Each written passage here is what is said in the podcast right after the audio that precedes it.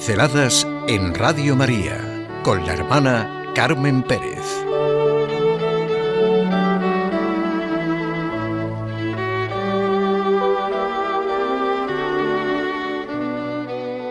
Transformar el corazón. La misericordia de Dios transforma el corazón del hombre haciéndole experimentar un amor fiel y lo hace a su vez capaz de misericordia. Es siempre un milagro el que la misericordia divina se irradie en la vida de cada uno de nosotros, dice el Papa Francisco. ¿Habla nuestro corazón y nuestra vida de la misericordia de Dios?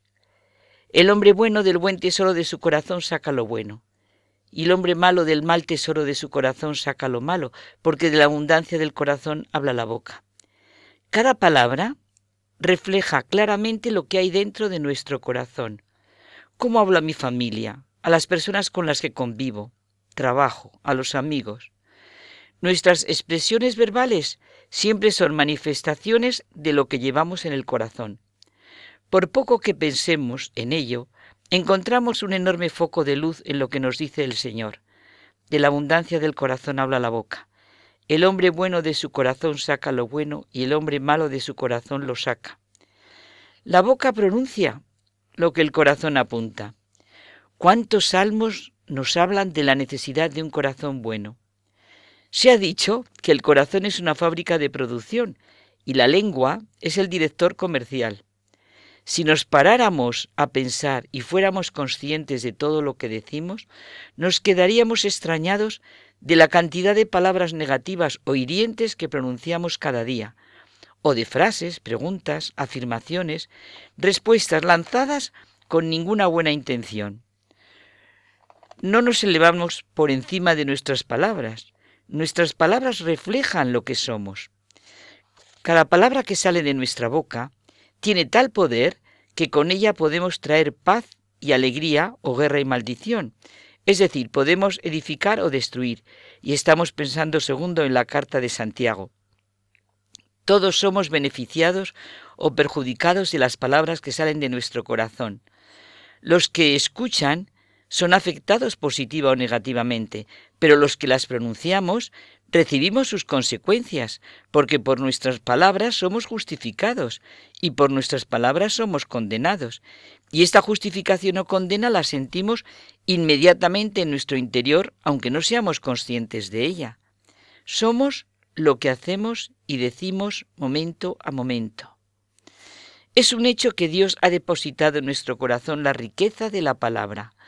Me gusta leer los primeros capítulos del Génesis, admirar la obra de la creación y sentir al hombre en el centro de ella, su singular puesto en el cosmos. Y ya ve Dios formó del suelo todos los, todos los animales del campo y todas las aves del cielo, y los llevó ante el hombre para ver cómo los llamaba, y para que cada ser viviente tuviese el nombre que el hombre le diera. El hombre puso nombre a todos los ganados, a las aves del cielo y a todos los animales del campo. Es como si se presintiera todo lo que el ser humano va a nombrar, en la ciencia, en el arte, en toda su historia. Ciertamente las palabras que decimos tienen un enorme potencial para configurar nuestra vida y afirmar nuestro destino. Con las palabras que salen de nuestro corazón movemos circunstancias, las cosas suceden cuando decimos algo. Lo bueno y lo malo están en el poder de la lengua. Nuestras palabras pueden ser de vida o de muerte, de causar paz o guerra, de producir alegría o tristeza.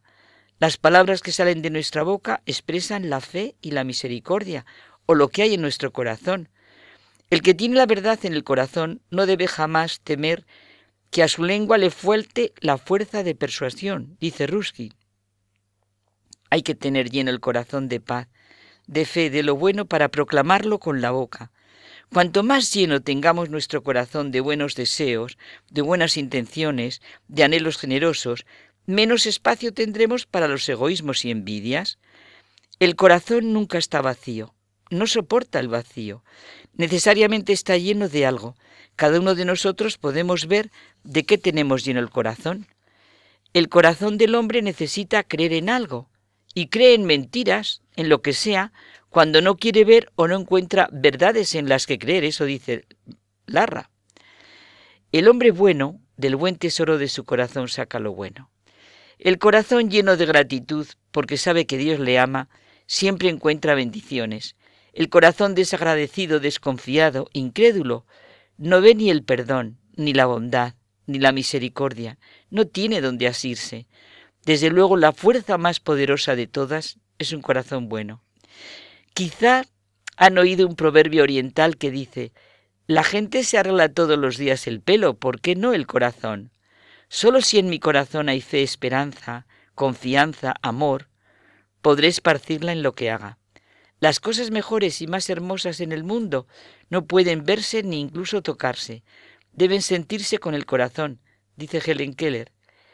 Lo que no proviene del corazón no llegará a otro corazón. ¿Quién ha medido lo que puede albergar un corazón? Si realmente conozco el corazón de una persona, jamás olvidaré su rostro y su nombre. Si en medio de las dificultades persevera el corazón con serenidad, con gozo y con paz, esto es amor, dice Teresa de Jesús. Un corazón rencoroso es como un sótano oscuro y frío, donde se acumulan trastos viejos, inservibles, que solo sirven para juntar polvo, telas de araña, polillas, en fin. Un corazón sin la misericordia de Dios es un corazón sin amor. Tengamos un corazón lleno de la misericordia de Dios.